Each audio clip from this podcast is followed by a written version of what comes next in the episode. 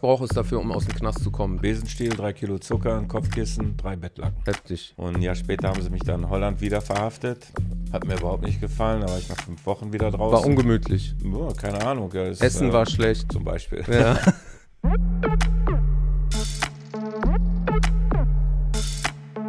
Hallo zusammen und willkommen zur neuen Episode vom Podcast. Mein heutiger Gast war in den 80ern Mitglied einer Rockband, hat den Lifestyle to the fullest ausgelebt und ist deswegen dann auch wegen Drogenbesitzes irgendwann mal äh, festgenommen worden, ist mehrmals äh, eingesperrt worden ins Gefängnis und ihm gelang auch mehrfach der Ausbruch aus dem Gefängnis. Er hat irgendwann letztendlich ein Buch darüber geschrieben und jetzt sitzt er neben mir. Herzlich willkommen, Detlef Kowalewski.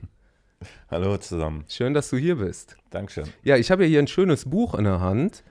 Zur Hölle. Zur Hölle mit wem? Zur Hölle was?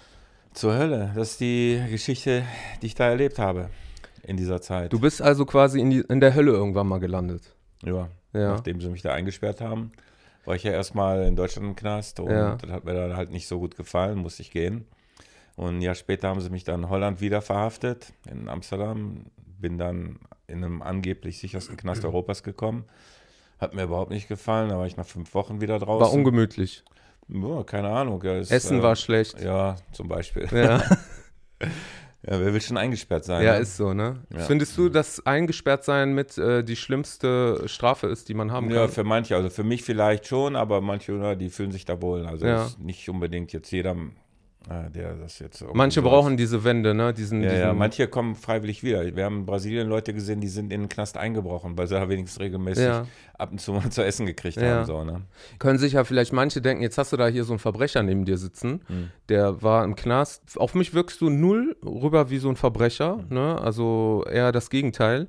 Ähm, kannst du da mal so ein bisschen vielleicht äh, Licht in die Sache Ja, bringen? es kommt darauf an, wie man äh, Verbrecher definiert. Ne? Ich war ja, Partykönig, war also, ich hatte genug Geld, ich Mhm. konnte mir äh, Drogen kaufen, so viel ich wollte, für, für mich und für meine Freunde. Und äh, wenn, man das, ja, wenn man das als Verbrecher dann ähm, bezeichnen Diesen möchte, Lifestyle jetzt, Ja, ne? klar, dann ist, aber wir waren da fern von entfernt, Verbrecher Mhm. zu sein. Mhm. Ja, wir haben halt Party gemacht und Ja, das war's eigentlich. also dass du dann letztendlich dann gefangen genommen wurdest, war ja dann ein Resultat deines Lifestyles oder halt du bist in der, zur falschen Zeit am falschen Ort gewesen. Ja, in etwa so. Ne? Da gab es natürlich dann immer irgendwie irgendjemand, der irgendwas wusste und irgend, der, der Polizei irgendwas gesteckt hat Mhm. und so. Da wurde ich erstmal verhaftet. Und dann ähm, wurde ich dem Haftrichter vorgeführt und dann hatte ich halt gute Anwälte und die haben mich dann halt beraten nach bestem Wissen und Gewissen und äh, meinten dann zu mir, pass auf, sag denen, dass du halt, wie viel du konsumiert hast am Tag. Das waren circa drei Gramm Koks. Und äh, wie lange? Ja, circa drei Jahre. Das habe ich dem Haftrichter erzählt und der saß da mit Taschenrechner und rechnete dann zusammen dreieinhalb Kilo. Und dann meinte er, da würde ich 15 Jahre für abkriegen. So eine Mhm. ähnliche Aussage gab es dann auch aus England, weil wir in England ziemlich viel Party gemacht haben, auch viel auf den Festivals waren, ähm, Monsters of Rock mit halt großen Bands da Party gemacht haben. Und da haben wir halt auch gekauft. Da hat auch keiner nachgeguckt, wie viel wir gekauft haben. Weißt du, da haben wir vielleicht 200 Gramm an dem Tag gekauft, am nächsten Tag nochmal 200, 300 Gramm. Und wir haben immer zusammengeschmissen. Wir waren ja mehrere Leute und einer ist gefahren. Ne? Und das ist natürlich, ähm, zählt dann auch zum Dealen, weil wir dann weitergegeben haben. Mhm. Ne? Aber äh, ist ja klar, wenn wir jetzt zehn Mann Koks haben wollen für eine Party, rennen da nicht zehn Mann zu einem Dealer Ist hin klar. und kaufen halt ein. Da geht einer einkaufen und das war's. ne? Macht Sinn, macht Sinn. Und ähm, deswegen war ich halt dann der große Dealer. Und dann hast du natürlich auch Leute in deinem Umfeld, die wissen, äh, dass du Koks hast. Und wenn die dich dann fragen, äh, ähm, ob du denen was verkaufen kannst, dann kannst du auch nicht Nee sagen, weil du mit rechnen musst, dass sich sonst verzinken. Mhm. Verstehst du? Also war halt ein Teufelskreis. Ne?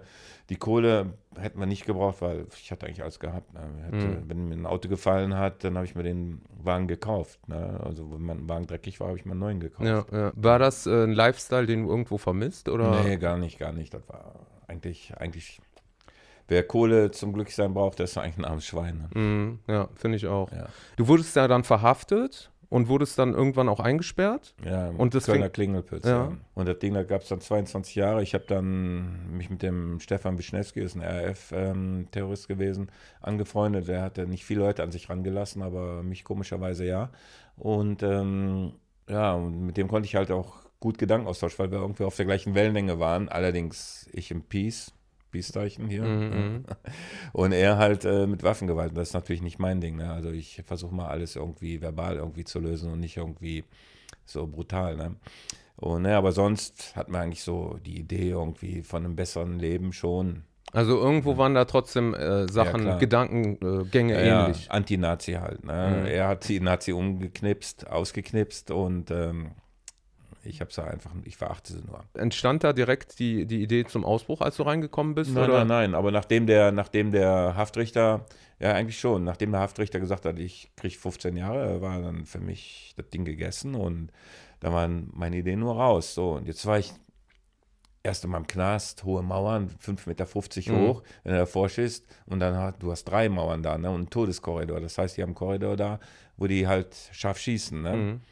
Und da siehst du erstmal, die ersten zwei Wochen, hab ich gesagt, hier kommst du ja nie raus. 22 Jahre hat das Ding da gestanden, keiner über die Mauer geklettert. Ne? Und dann habe ich so, ja, die kleinen Sachen gesehen, ähm, wo man halt eigentlich nicht drauf achtet. Und ich habe, ich bin halt ein Beobachter. Und äh, da sind mir so ein paar Sachen aufgefallen, das dann doch möglich macht. So Ungereimtheiten oder nee, nee, nee, so Fehler in der Matrix. Ja, ganz genau, das dann doch möglich macht. Lücken. Ähm, eventuell, wenn das und das zusammenkommt, dann hätten wir da vielleicht einen Korridor und da könnte man. Und das funktionierte dann. Ja, ja. Dann Hast, hast du das Gefühl gehabt, äh, als, du, als du im Knast saßt, so, ich weiß gar nicht, ob ich überhaupt hier, le hier lebend rauskomme? Oder? Nee, nee, nee, nee. Also, Also, dass das zwei- so, ich so war- Überlebens, aus dem Überlebensinstinkt zwei Wochen, irgendwie- nach zwei Wochen war irgendwie klar, dass ich da raus wollte und dass ich über die Mauer gehe und nicht 15 Jahre absitze. Das war ganz klar. Ne? Und ähm, die erste Zeit war ich erstmal ein bisschen so, ja, Schock und ja klar, erstmal verhaftet und dann hörst du, oh, 15 Jahre. Und äh, da bist du erstmal, oh, Mhm. so, ne? Aber dann, ich habe mich relativ schnell gefangen und dann war nur noch ähm, mein Plan hier raus. Mhm. Habe immerhin dreieinhalb Monate gebraucht, Bis du letztendlich bis rausgekommen ich auf bist. der Straße war, ja. Okay, also das heißt, es war sehr viel Beobachtungsarbeit, sehr Ja, viel. Äh, genau. Und organisieren. Man musste Sachen organisieren. Und ich weiß, dass also, äh, du darfst ja keinem Knast trauen. Ne? Du musst also schon sehen, dass keiner was mitkriegt. Ne? Kannst du dir denn in der Zelle irgendwie Sachen bunkern, so deine Utensilien, die du dann nee, für die du, Flucht nee, nee, brauchst? oder? eigentlich nicht. Eigentlich nicht. oder hast du die dann so in den Gängen oder? Nein, nein, das war schon Ja. in der Zelle, aber das waren die Utensi- Utensilien, waren die Sachen, die ich sowieso in der Zelle hatte Ja. und die ich in der Nacht dazu gemacht habe. Das war schon vorher geplant und ähm, teilweise ähm, angesetzt. Ja. Nein, aber man konnte es nicht erkennen, wenn man es Ja. nicht wusste. Man brauchte viel Fantasie. ja. Ja. So quasi wie so Lego-Bausteine, die auseinander sind, aber noch kein. Puzzle, Äh, ganz genau. ja. Einzelteile siehst du und du kannst sie nicht zusammenreimen, aber dann. übrigens, äh, mich würde mal wundern, ob dir der Kaffee schmeckt. Ja, ich- schmeckt. Ich Ja, muss, also- äh, ja, ja. Wir haben hier syrischen Mokka-Kaffee. Sehr gut. Und- Darf nicht den Grund trinken. Genau, richtig. Und da der Detlef ja schon gut rumgekommen ist in der Welt, würde mich mal sein Geschmack interessieren, ob das ihm auch Sehr gut, ja. Ein bisschen viel Zucker, aber Bisschen zu viel Zucker, ne? Ja. Also nochmal darauf zurückzukommen. Ähm, das heißt, ohne jetzt irgendwie jemandem eine Anleitung zum Knastausbruch zu geben, was braucht es dafür, um aus dem Knast zu kommen, deiner Meinung nach? Besenstiel, drei Kilo Zucker, ein Kopfkissen, drei Bettlaken. Heftig. Und natürlich das Köpfchen dafür, ne? Ja, aber das ist äh, relativ einfach. Ja, und äh, was mit handwerklichem Geschick? Du brauchst noch nicht mal gut klettern. Wenn du nicht gut klettern kannst, an einem Seil hochklettern kannst, dann brauchst du vielleicht fünf Bettlaken. Aber die lassen sich organisieren. Also das heißt nochmal, Step by Step, du hast was genau gemacht? Du bist aus der Zelle raus irgendwie? Ja, ich, wir haben also wir haben das ähm, Gitter weggemacht, vielmehr das war ja ein Betongitter mit Stahl innen drin. Da haben wir aber allerdings schon ein bisschen Vorarbeit geleistet. Ja, also du bist mit mehreren, hast du das gemacht? Ja, ich hatte noch einen Libanesen dabei. Ja, okay. Mhm. Und ähm, sind ähm, ja in der Nacht raus und die Hilfe hatte ich dann halt durch einen Stefan. Stefan hat mir geholfen und einen Stefan Wischnewski. Ah, okay. Mhm. Und ein PKK-Mann, ich weiß auch den Namen nicht mehr. Und aber die haben mir nur indirekt geholfen. Ich habe dem nur gesagt, mach ordentlich Krach um so und so viel Uhr. Ja, ja. Und um so und so viel Uhr machst du nochmal ordentlich Krach. Aber das hast du denen kurz vorher gesagt. ne, die waren abends bei mir auf der Zelle zum Umschluss. okay. Und das haben die dann auch gemacht. Mhm. Ne, die wussten eigentlich nicht genau, was los ist. Mhm. So, obwohl, ja, jein, so, ne. Mhm. Hat mir dann hinterher noch so einen Tipp gegeben, trink nicht, ess nichts, falls auf dich schießen, du hast eine Bauchverletzung. Ja, Ist schlecht, wenn du was im Magen hast. okay. Ne? Also hat sich das schon gedacht, aber wir haben denen nichts Konkretes gesagt. Und Und dann, und dann bist du dann über die Mauer nachher? über die erste Mauer und dann gab es einen Zaun. Ein Zaun, der hat oben so NATO-Draht und da mussten wir durch, da sind wir mit Hilfe von einer Decke durch. Mhm. Und dann, Aufgelegt? ja, ja, so dazwischen. Wir haben uns dazwischen gequetscht. Ne? Okay. Und dann gab es diesen äh, Todeskorridor. Und da haben wir uns, also vor dem Zaun haben wir uns ähm, praktisch in einem Gebüsch versteckt Mhm. und gewartet, bis, ähm, bis ähm, also da gingen mal stündlich gingen mal zwei Mann Mhm. um den Knast rum, durch den Todeskorridor. Also ja? so ein Muster habt ihr da erkannt. ja, ja, genau, durch den Todeskorridor. Und wenn die dann zurück waren, dann gingen die nächsten los. Mhm. Ja. Und die haben immer eine Stunde gebraucht. Und die sind durch. Und die haben mal so ein Häuschen auf der einen Seite und an der Ecke hinten, das ist ungefähr 800 Meter weiter oder 700 Meter, keine Ahnung, ähm, mussten die um die Ecke gehen. Und als sie in der Ecke waren, habe ich hinter denen hinterhergerufen, ey, ihr Hurensöhne. Und die guckten so, ne, was Krass. ist los, ne? Ja. Und dann standen die da mit ma- ihren Maschinenpistolen. Und auf der anderen Seite, die waren 500 Meter weg oder 300, 400 Meter weg, keine Ahnung, so in etwa, ähm, kamen die rausgerannt. Ja. Und dann sind wir rüber in den Todeskorridor und die standen sich gegenüber und konnten nicht auf uns schießen. Ja, sonst hätten sie sich gegenseitig abgeknallt. Ganz genau. Und das war genau mein Plan. Ja. Und dann habe ich gerechnet. Die haben alle so leicht Übergewicht, 10, 15 Kilo gehabt. Mhm. Bis dass die an der Mauer sind, haben wir locker 20, 25 Sekunden Zeit, um da hochzuklettern. Mhm. Ja, die Zeit hatten wir. So jemand wie dich, ne, das wäre ja eigentlich super, dich einzustellen bei einer Sicherheitsfirma. Nee, die, äh, mein Verlag, der will jetzt äh, das Buch auf Spanisch rausbringen. Der will das in Mexiko vertreiben, damit die Jungs wissen, wie sie über die Mauer kommen. Krass. Krass. Also Trump sei gewappnet. Ja.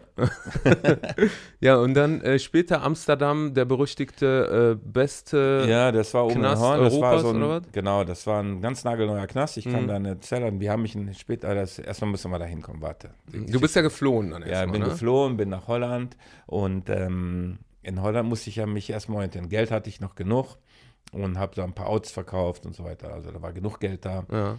Und habe dann jetzt erstmal einen Plan gemacht, wie ich meine Familie rüberkriege. War ja nicht einfach, klar. Die hatte 24 Stunden, haben sie die beobachtet mit einem Team. Was haben wir gemacht? Eine Freundin ist zu meiner Frau nach Hause oder jetzt Ex-Frau nach Hause, hat sich äh, vorher eine Perücke besorgt und die Klamotten von ihr angezogen, hat drei Bären genommen.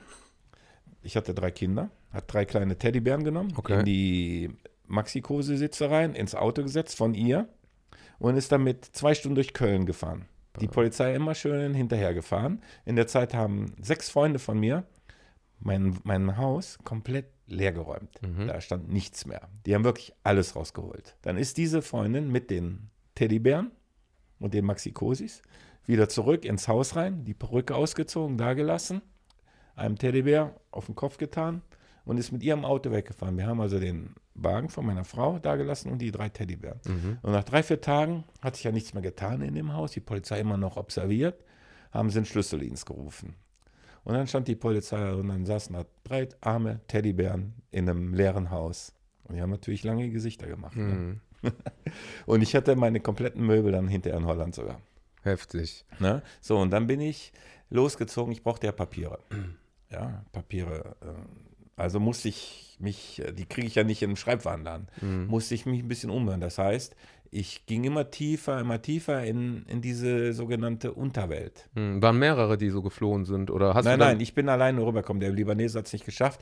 Dem ist die Kraft ausgegangen an der Mauer. Und hat sich dann wieder fallen lassen. Ist wieder Ach so, der blieb dann.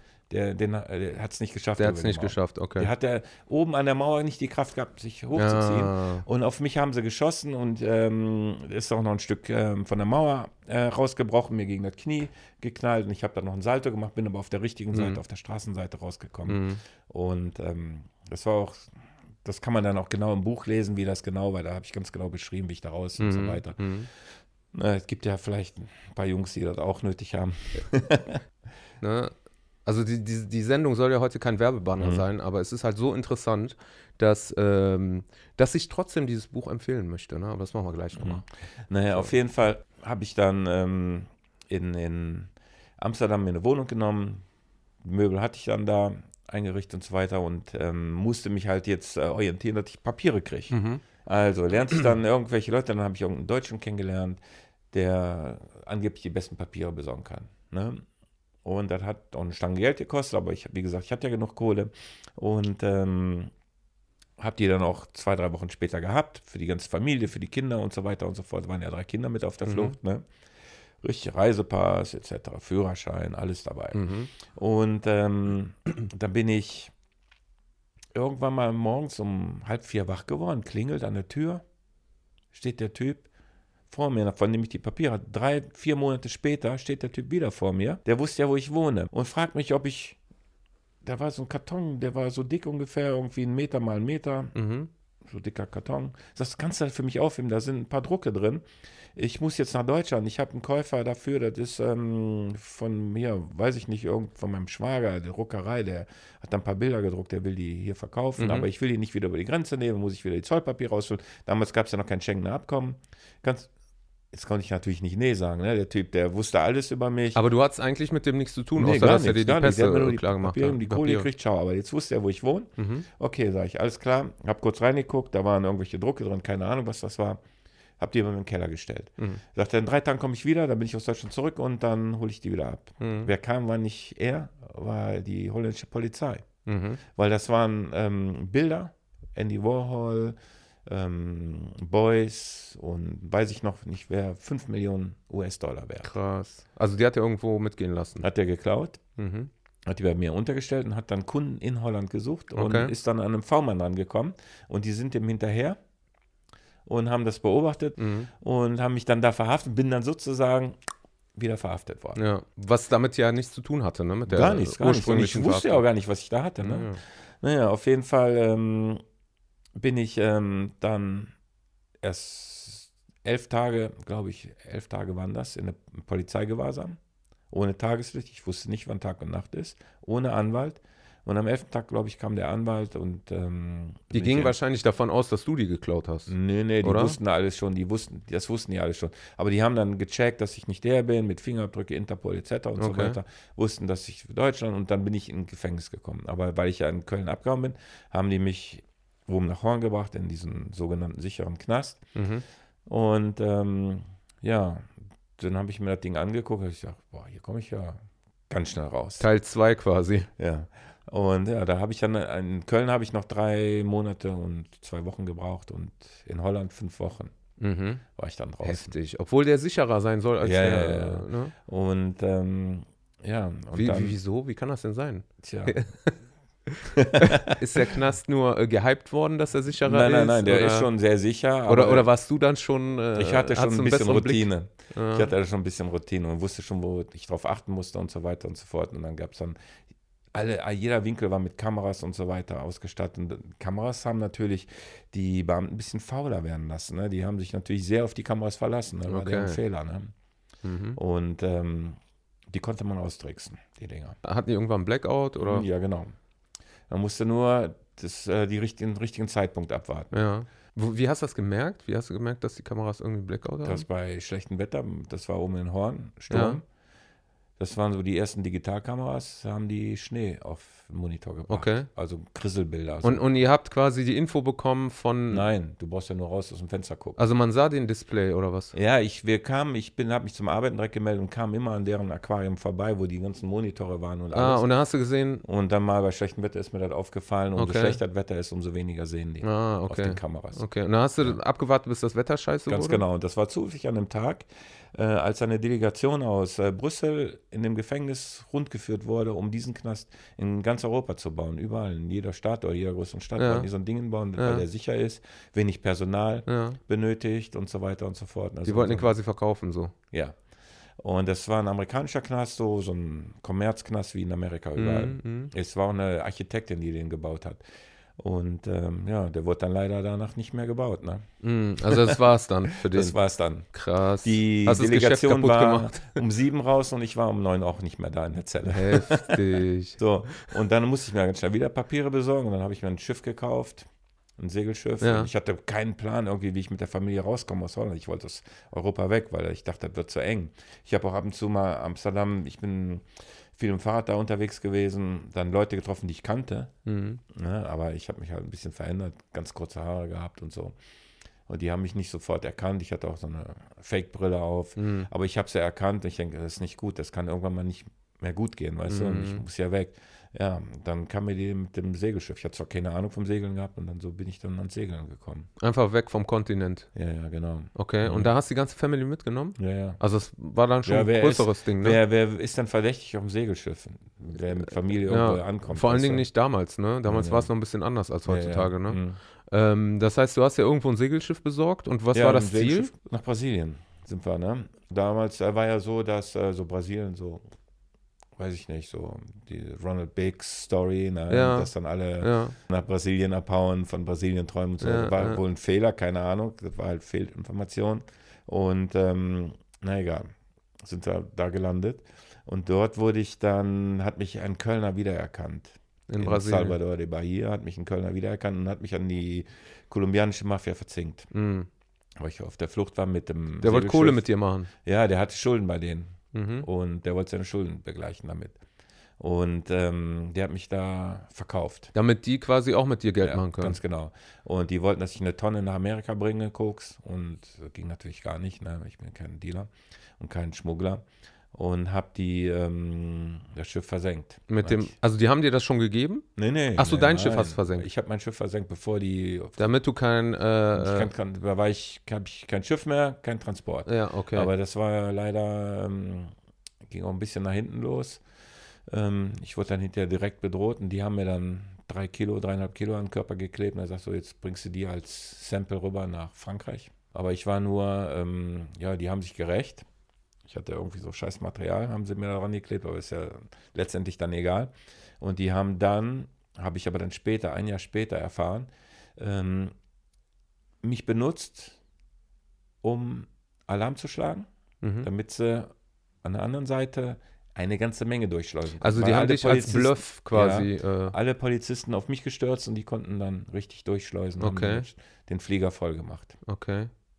Krass. So, ne, das war deren Idee und ähm, das hat wohl auch geklappt, aber beim zweiten Mal hat das wohl nicht geklappt. Da ist der Ring aufgeflogen und dann habe ich Leute, die auch so Mullahs waren, also Transporteure waren, ähm, kennengelernt. Die haben mir dann die Geschichte richtig erzählt, wie es dann dazu kam und so weiter und so fort. Okay. Und dann haben die dich nochmal quasi festgenommen, das dritte Mal. Ja, ja die Wurdest haben du mich dann, dann da festgenommen und dann bin ich in der Föderal.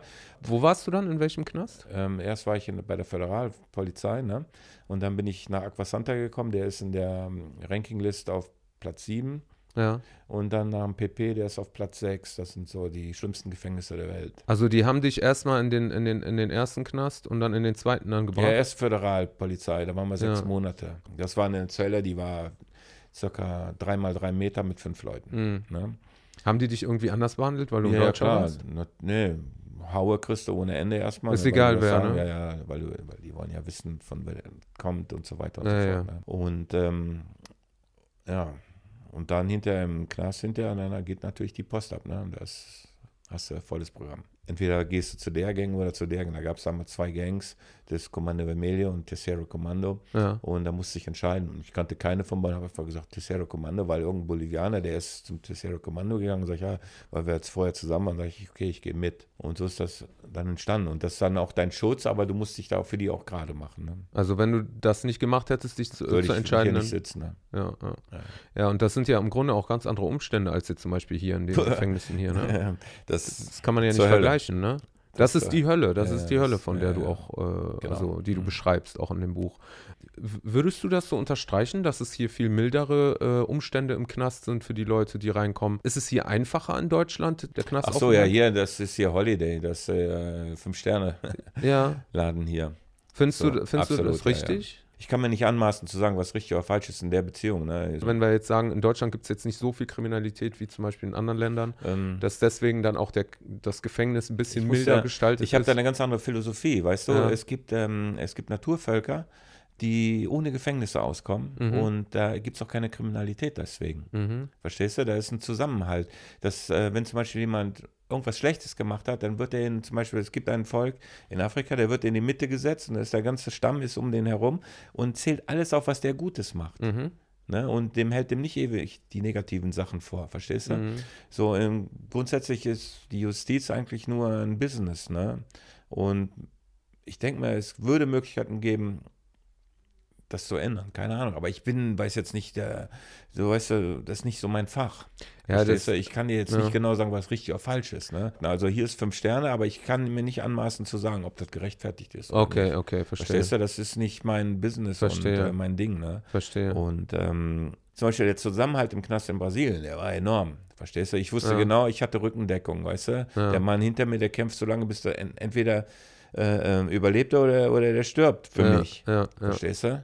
So, und genauso war ich, habe ich seinen Rücken freigehalten. Mhm. Ja, das würde hier niemals passieren. ja. Hier ist Das- jeder gegen jeden irgendwie. Ne? Nee, oder jeder, Jeder so, für sich. Weil sie es nicht mehr gelernt haben, weil sie nicht schlechter sind. Das sind keine schlechteren Menschen, die haben es nicht gelernt. Mhm. Zusammenhalt. Weißt du, dieser Zusammenhalt, der, den ich in Brasilien erfahren habe, den haben wir hier verlernt. Den hatten wir vielleicht auch ja vor vielen, vielen Jahren. Mhm. Ja, aber wir haben das verlernt. Wir, wir schieben ja auch die Alten weg. Die Kinder schieben wir weg, die gehen in Kitas in, in Horts und so weiter und in den Kindergärten und so weiter. Die Alten werden in, kommen in Altenheim. Mhm. Wir denken nur an das Jetzt, an wir. Hast du da, hast, hast du da eine Idee, warum das so ist hier? Oder warum das so entstanden ist? Hast du da so eine Philosophie? Ja, kann ich dir.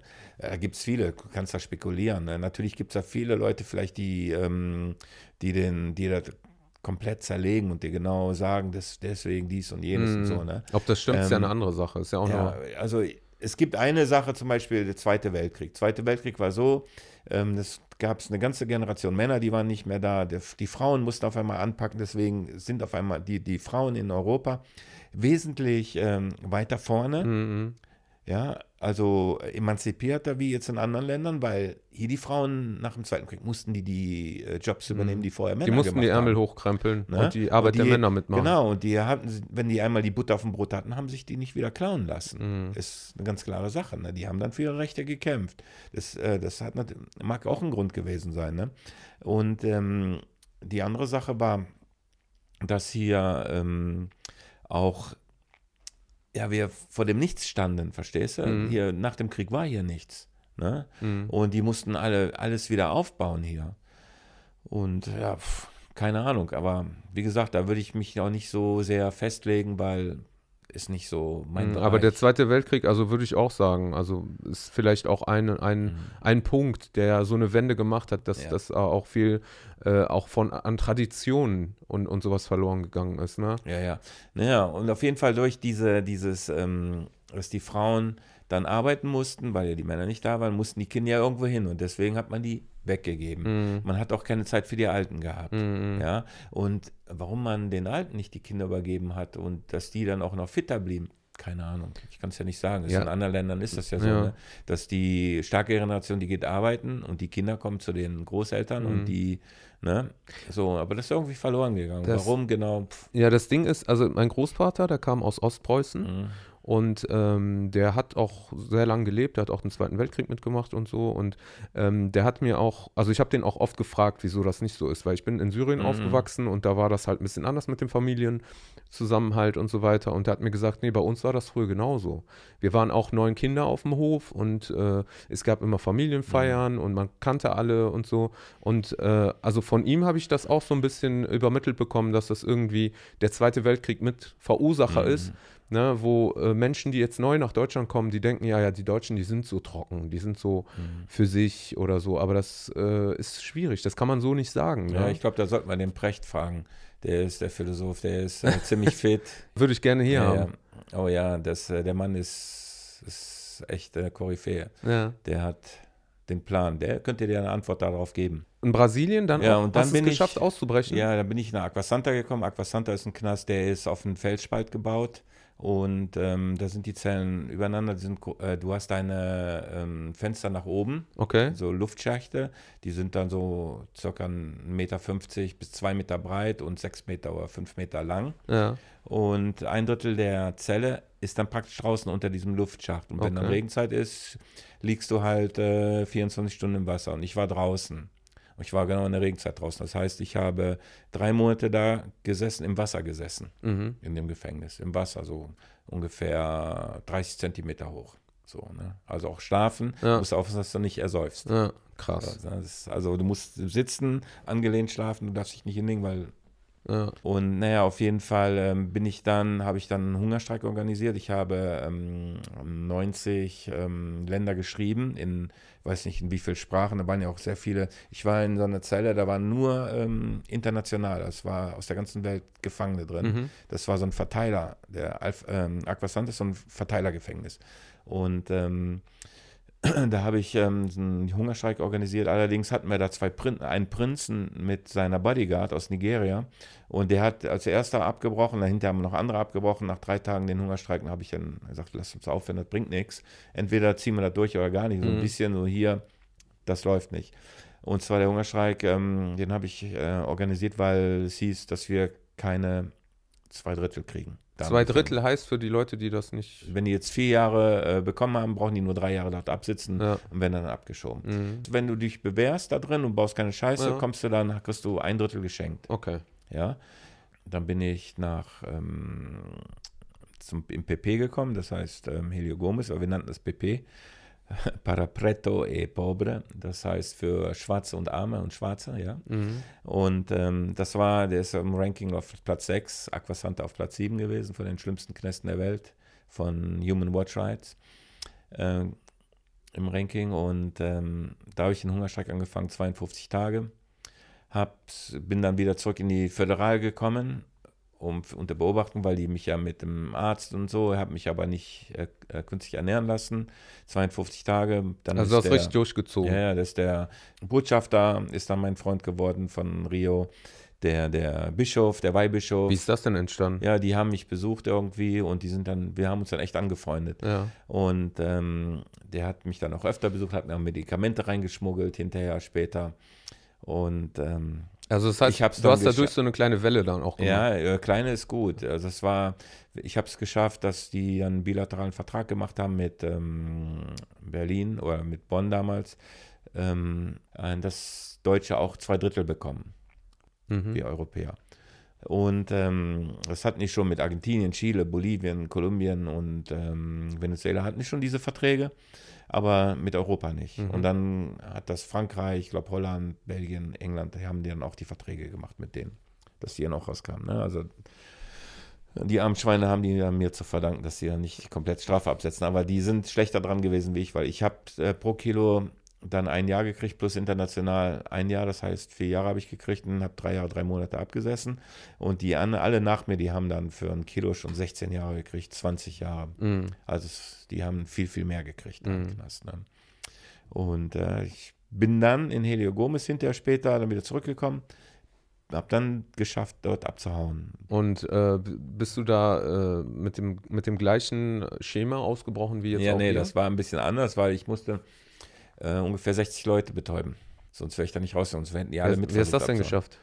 Das steht im Buch. Ich kann ja nicht alles ah, erzählen. ja, okay, okay, okay, da hast du recht. Bin aber nur bis auf die Straße gekommen. Durch einen Zufall hat mich ein Rentner, der mal Polizist war, gesehen, wie ich mich da abgeseilt habe und hat mir eine 45er an den Kopf gehalten. Das Mhm. war's dann. Das war dann quasi äh, dann war ich wieder drin. Zivilcourage von dem. Ja, ja, ja. So, die haben ja, tragen ja alle dann noch Waffen, die Ja. Ex-Polizisten und so.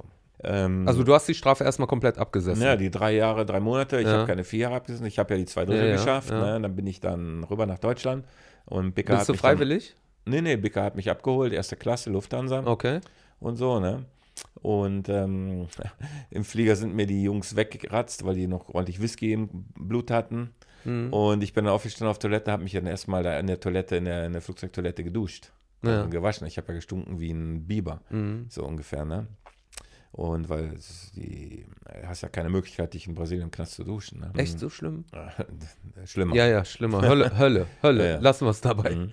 Und ähm, naja, auf jeden Fall ist dann wach geworden und ich war nicht mehr da. Die haben voll Panik gekriegt im Flieger, wo ich dann wäre. Und ja, und dann sind wir zum Klingelpütz gefahren hinterher und haben die gesagt, hast du noch einen Wunsch? Sag ich, ja, ich hätte gern ein Bier, ein Kölsch und eine Currywurst mit Fritten. Da habe ich drei Jahre und drei Monate von geträumt. Pommesbude angehalten, ich ohne Acht da rein mit den Pommes, da haben die mir ein Sixpack, da habe ich aber nur eine Flasche getrunken, da war ich brei, hacke breit Mhm. in der Zelle. Dann hat der Typ im, am Weidmarkt, der da für den Knast da unten zuständig ist, der hat selber ein, ein Bett da gehabt, weil er da auch nachts gepennt hat, ein Ehebett, ein großes, mit so einer dicken Matratze. Konnte ich drauf liegen, ich dachte, ich wäre im Himmel. Mhm. Ich, ich habe es nicht mehr gepackt. Ne? Der hat gesagt, ah, ich penne heute Nacht nicht, heute ist Fußball und weiß der Geier, was kann da bei mir in der Zelle da pennen, habe ich dann da gepennt. Nächsten Morgen kam ein Beamter an, der hat mir eine ganze große Joggingtasche mit Klamotten gebracht, 100 Mark mir noch geschenkt. Und ich war ja, ich hatte ja nichts, ich war ja Mhm. Auf Null. auf Null, komplett auf Null, Mhm. Millionär auf Null. Ne? Und ja, und dann haben sie mich dann nicht mehr nach Köln gebracht, weil da wurde ich ja gefeiert und dann bin ich dann nach Rheinbach gekommen und ähm, habe dann auch gesagt, so, jetzt warte ich einen Termin ab, jetzt hatte ich keinen Bock nochmal abzuhauen, obwohl das wäre auch da easy gewesen. Wie lange hättest du noch sitzen müssen? Nee, ich hab, bin ja noch nie verurteilt worden. Ach so. Ich bin immer vom Urteil abgehauen. Nur in Brasilien habe ich das Urteil gekriegt. Dahin. Und dann war der beisitzende Richter, war der Hauptrichter. Sagt Detlef, sagt er, was du da gemacht hast, war bestimmt interessant, aber nicht nötig. Mhm. Weil, sag ich doch, dein hier, dein Vorgänger, der wollte mir 15 Jahre geben. Ja, was der will und was der kann, das sind zwei Paar Schuhe. Mhm. Jetzt fünf Jahre kriegt, da ist er drei Jahre abgesessen, wäre die Sache gegessen Mhm. gewesen. Ne? Und naja, auf jeden Fall ähm, sagt er, tja, wir haben ja hier nichts hier großartig, da gehe erstmal nach Hause und dann sehen wir uns in einem Jahr wieder, mal gucken, ob wir irgendwas haben. Ich konnte dann nach Hause gehen. War das ein komisches Gefühl auf einmal so ja, in ich wusste ja Deutschland gar nicht, auf ich wusste ja gar nicht, wohin. Ich hatte ja Mhm. nichts, ne? Ja, und dann habe ich erstmal Kumpels besucht und dann habe ich dann da gepennt und war alles gut. Dann war ich hier beim, beim Geis gewesen, beim Robert von den Geissens, das war ein Kumpel von mir. Mhm. Und äh, Aus, der, aus, den, aus der Zeit noch. Ja, Äh, ja, vorher. Ja. Der hat ja, ich hatte jetzt Sportschuhe, der hat ja auch bei mir trainiert, der war auch Stammgast in der Disco und so, ne? Und die kamen, ne, wir kannten uns halt sehr gut, ne? Und der sagt, ähm, sagt ja, geh dir mal ein paar Klamotten holen. In der Nähe vom Pool haben wir so ein riesen Lager gehabt. Und ähm, habe mich erstmal zum Essen eingeladen, Pizza mit ihm gegessen und ähm, sind wir bei dem rein. Und dann habe ich mir da ein T-Shirt, eine Jogginghose geholt und dann wollte ich mal ein paar Turnschuhe und dann wusste ich nicht so. Und dann komme ich so wieder. Wie? Das hast du ja genommen. Ich dachte schon, ich hatte schon schlecht gewissen. Ne? So, ich Mhm. dachte, das wäre zu teuer oder mhm. komm mal mit, nimmt einen Einkaufswagen. Was für eine Größe hast du? Ah ja, groß. XXXL. Ne? So, pam, pam, pam, pam, hat mir den Einkaufswagen voll gemacht. Sagt er, hier, du bist ja erstmal verunsichert. Weißt du, wie empfangen die dich und so. Ne? Ja. Aber war alles gut. Ne? Dann, ich habe ja auch nie meinen Mund aufgemacht. Ne? Dann, so, ne? Das war mein Ding und hat keiner nichts erfahren. So, ne? Mhm. So musste der auch sein. Ne? Naja, auf jeden Fall dann ein anderer Kumpel von mir hat mir ein Auto gegeben, also einen relativ guten Wagen halt. Ne? So, hier Schlüsselpapiere, hier meld den Wagen um. Hier hast du noch Kohle für Taxi zum Staatsverkehrsamt. Tank ist voll. So, ne, erstmal ein Auto gekriegt. Ein anderer hat mir eine CD-Sammlung geschenkt, weiß nicht, so 150 Das sind CDs. wahre Freunde. Ja, ja. Ne? Und ja, es war halt so, ne? Mhm. Und dann anderer, der war cool, den habe ich durch Zufall wieder getroffen, der hat mir geholfen, indirekt geholfen. In der Nacht, wo ich abgehauen bin, musste ich, ähm, musste ich ähm, bei dem am Fenster vorbei und Mhm. dann stand er am Fenster, konnte nicht schlafen und äh, sagte zu mir, du schaffst das. Wenn das einer schafft, bist du das. Da hatte mir noch mal so Mut gegeben, ne? Mhm. Ein Jugoslawe war das, ne? Und den laufe ich in Köln über den Weg. Detlef, du bist hier, boah, komm mal mit und so weiter. Mhm. Und sein Bruder hat ein riesen Restaurant, so ein, so ein Fünf-Sterne-Restaurant, so ein Sterne-Restaurant, und wo die Fußballer auch immer FC essen gehen und so weiter, ne? In Longerich. Und dann sind wir da essen gegangen und dann gibt er mir noch so einen Sack mit Kleingeld. Mhm. Sagt er, hier ist vom Spielautomaten von meinem Bruder hier. Sollte ich eigentlich zur Bank bringen, hier, nimm mit. Da Mhm. waren da, glaube ich, 2000 Euro, äh, D-Mark in Kleingeld. Also es gibt schon hier noch Zusammenhalt, ne? Ja, ja, ja. So, das war so meine alte, weiß ich, äh, Deine alte äh, Crew oder ja, ganz genau, Umfeld. ganz enge Freunde. Und dann Mhm. außerdem der Jugoslawe, den, den ich wirklich, ich habe nicht viel mit dem zu tun gehabt im Gefängnis so, ne? Aber der, wie ich dann an dem seinem Fenster war und der stand da, ich habe mich erschrocken, weil ich Mhm. da an dem Fenster hoch musste, um über die erste Mauer zu kommen. Ich dachte, wenn er das schafft, bist du, dann hau rein, Mhm. meinte der so. Ja, und dann halt ähm, musste ich sehen, dass ich dann wieder auf die Beine komme, ne? Aber da ich ja so viel ähm, Scheiße im Leben gesehen habe, ich gesagt, das kann nicht so weitergehen, so wie ich bis jetzt gemacht hatte, weißt du, das war auch sehr egoistisch, weißt du, ich wollte dicke Autos haben, dick Geld verdienen, ich meine, ich hatte den größten Club gehabt, ich hatte 36 Proberäume gehabt, Proberäume gehabt, was für Bands Mhm. und den größten Club in Köln für 1200 Leute passten da rein. Ich war so der Vorreiter von den ganzen Clubs, weißt du, so mit Mhm. Live-Musik und so, das gab es ja in Deutschland noch nicht, ne? Die fingen ja gerade an, so E-Werk, ähm, Live Music Hall, Underground. Wie hieß so. der Club damals? Kölner Empire. Mhm. Ne? Da war das erste Ding in Köln, Mhm. äh, in, in Deutschland. Mhm. So, ne? Und ähm, Man möchte sich nicht damit abfinden, mit dem, was man, wo man jetzt steht. Ne? nee, ich wollte nicht mehr so weitermachen wie bisher, so weißt du, so weißt du, Geld schaffeln und mir dicke Autos. Das hat mich dann gar nicht mehr interessiert, weil ich habe so erst für mich war erstmal das Wichtigste Freundschaft. Freundschaft war das Allerwichtigste, dass du dich auf deine Freunde verlassen kannst, dass die auch da sind, wenn du bei denen an die Tür klopfst oder Mhm. wenn du die anrufst, ist egal welche Uhrzeit, dass die dann Hm. da sind. Und ähm, auch egal, wenn die eine andere Meinung haben. Ne? Ich habe Freunde, die wählen AfD. Ne? Ich, ich ticke in die andere Richtung. Ich würde gar keine Partei am liebsten wählen, aber ich ticke irgendwie, ich will helfen und nicht irgendwie kontra sein. Ne? Aber trotzdem ähm, ist das in Ordnung. Weißt du, ich meine? Ja. Das ist in Ordnung. Alles ist in Ordnung, wie es ist. Ich ähm, bin nicht äh, hier, um irgendwelche Leute zu belehren oder. Äh, Also du so. möchtest niemanden verurteilen. Nein, gar keinen. Genau. Weißt du, ähm, jeder muss selber mit sich selber klarkommen. Wenn er AfD wählen will, soll er AfD wählen. Wenn er die Grünen will, soll er die Grünen wählen. Der hat einen Grund haben oder die Linken oder auch die CDU oder SPD, ist egal. Das deren Sache Mhm. und ähm, Man steckt nicht in deren Schuhen. Politik ist schon irgendwo wichtig und es ist gut, ähm, dass es das gibt und dass es auch diese Unterschiede gibt, sonst würden wir nachher äh, vielleicht in eine Einbahnstraße rennen, ohne dass uns jemand vielleicht zurückziehen kann. Mhm. So ist dann, ist halt eine Demokratie und die muss sein, die muss man aushalten, man muss auch andere Meinungen aushalten und das ist völlig in Ordnung. Also würdest du sagen, die Zeit äh, im Knast oder diese, diese Hat Zeit mich seit, total verändert. das wollte ich gerade ja, sagen. Hat mich total also, verändert. Ich bin also bist ein anderer Mensch geworden. Ja, 180 Grad anders. Ich bin jetzt äh, derjenige, der sofort dabei ist, ähm, zu helfen. mh. Ja, sofort. Also auch meine Frau jetzt so. Weißt du, wir sind Individuen, wir sind, jeder ist ähm, fantastisch, jeder ist total super Auf seine Art. auf seine Art, verstehst du? Und es gibt keinen Loser für mich, weil der kann auch irgendwas besonders gut, ja. Mhm. Und ähm, auch wenn, wenn das andere vielleicht nicht so sehen, aber ähm, Wäre ja langweilig, wenn alle gleich wären. ja, genau. Stell dir mal vor, alle Ja. Vögel würden das gleiche Eben. Liedchen singen, ne? So, naja, auf jeden Fall wollte ich helfen. Das so, um, durch diese Flucht habe ich auch äh, Segeln kennengelernt und ähm, ja, dann war mein Ziel, ich will nur ein Schiff haben, der Rest so Autos und so interessiert mich gar nicht. Ein Schiff, das muss ich schaffen, wieder mir ein Schiff kaufen zu können und ähm, dann wollte ich helfen. Da wollte ich auch nicht dekadent irgendwie rumsegeln und so. Ich wollte was machen mit dem Schiff. Mhm. Und deswegen kam die Idee, dann sind wir runter nach Capo Verde, haben Spielzeug hingebracht für Kids, Fußbälle, Lesebrillen. Also und so hast du schon so den, den Drang verspürt, dann auch Ja, was ja. zu verändern. Ne? Ja, ja. Wie, wie, absolut. wie ist das denn dann zustande gekommen, dass du da irgendwie diese. Wir haben gesammelt und ich habe auch selber investiert. Ich habe auch äh, selber gekauft Mhm. und so.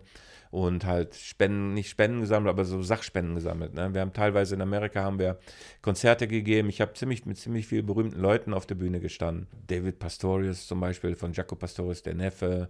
Ähm, Swiss Chris, das war der Schlagzeuger, Musikdirektor von, von, von äh, Johnny Legend. Mhm. ähm, Joe Ha- äh, Hale, ähm, ähm, der Anthony, bla bla, das ist der Also schon, Man also man hat von quasi Carlos Connections Santana, dann ja. auch, ne? So, weißt du, da haben wir Live-Konzerte gegeben und die Leute haben uns Sachen gespendet. Okay. Ich hatte hinterher drei Tonnen nur mit Klamotten, teilweise noch mit Preiszetteln dran. Mhm.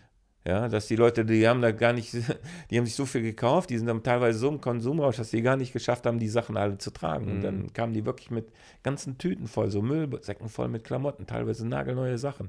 Einer mir- hat mir 150 Cappies geschenkt. Mhm. 150 Cappies.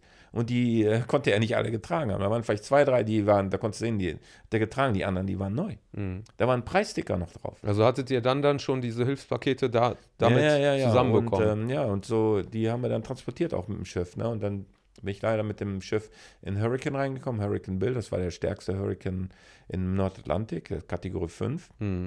ne? mit 240 Stundenkilometer Wind. Wie hast du das denn geschafft, da durchzukommen? Wir haben meine Frau, wir haben uns gegenseitig immer irgendwie animiert. Wir haben Steuer halt einen Meter Segel rausgehabt und dann sind wir da durch, sind den, haben den abgesegelt praktisch. Ne? Mhm.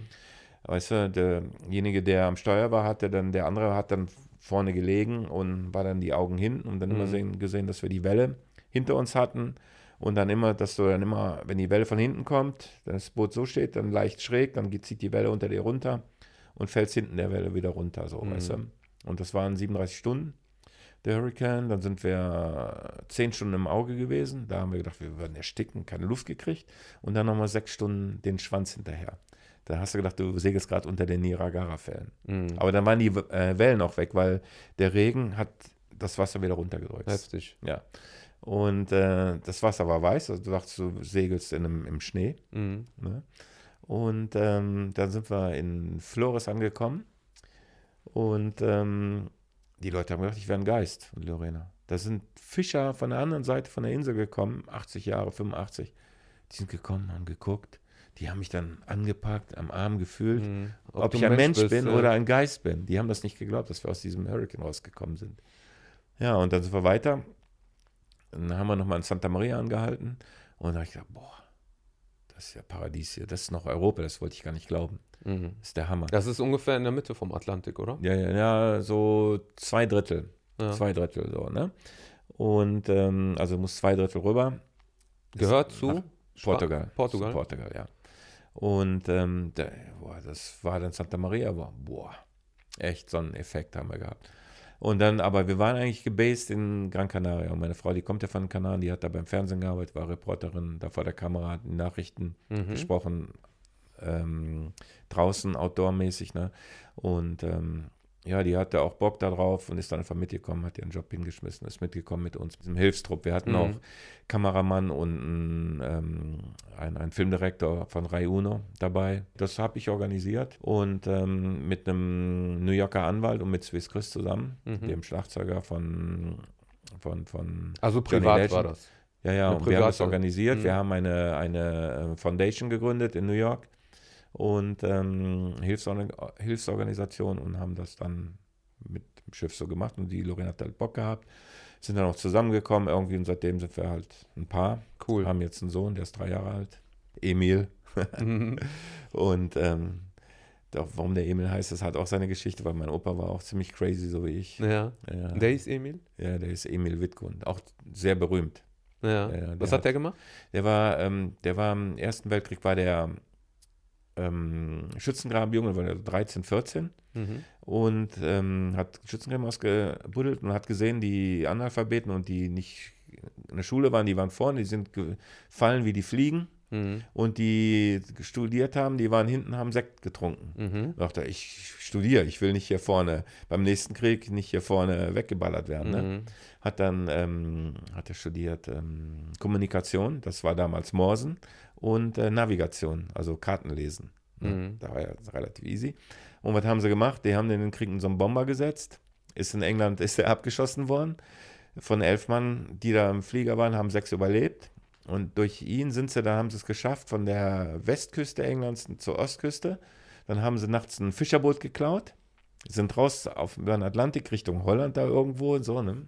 Dänemark, Holland irgendwie, keine Ahnung. Und durch sein Morse-Dings haben die Deutschen den nicht weggeballert, weil sie dachten, da kommt jetzt die Invasion oder so, ne? Mhm.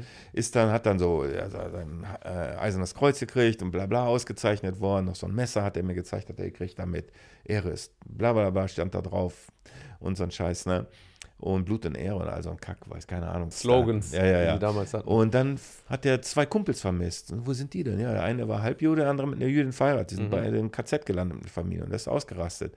Und ähm, hat seine Uniform verbrannt, ist komplett ausgeflippt. Ne, war Berliner, ne? Und der hat mit Grundig zusammen am An in dem Anfangsstadion hat der Radios zusammengebaut, ne? Und ähm, aber so illegal, dem Volk, Volksempfänger so, ne? Und während der im Krieg war und so weiter und äh, ist Grundig halt groß geworden und hat das dann alleine, alleine weiter durchgezogen. Ne? Aber er war halt auch so ein Spezialist mit Mhm. halt dem Ein Tüftler. ja, ja, ne?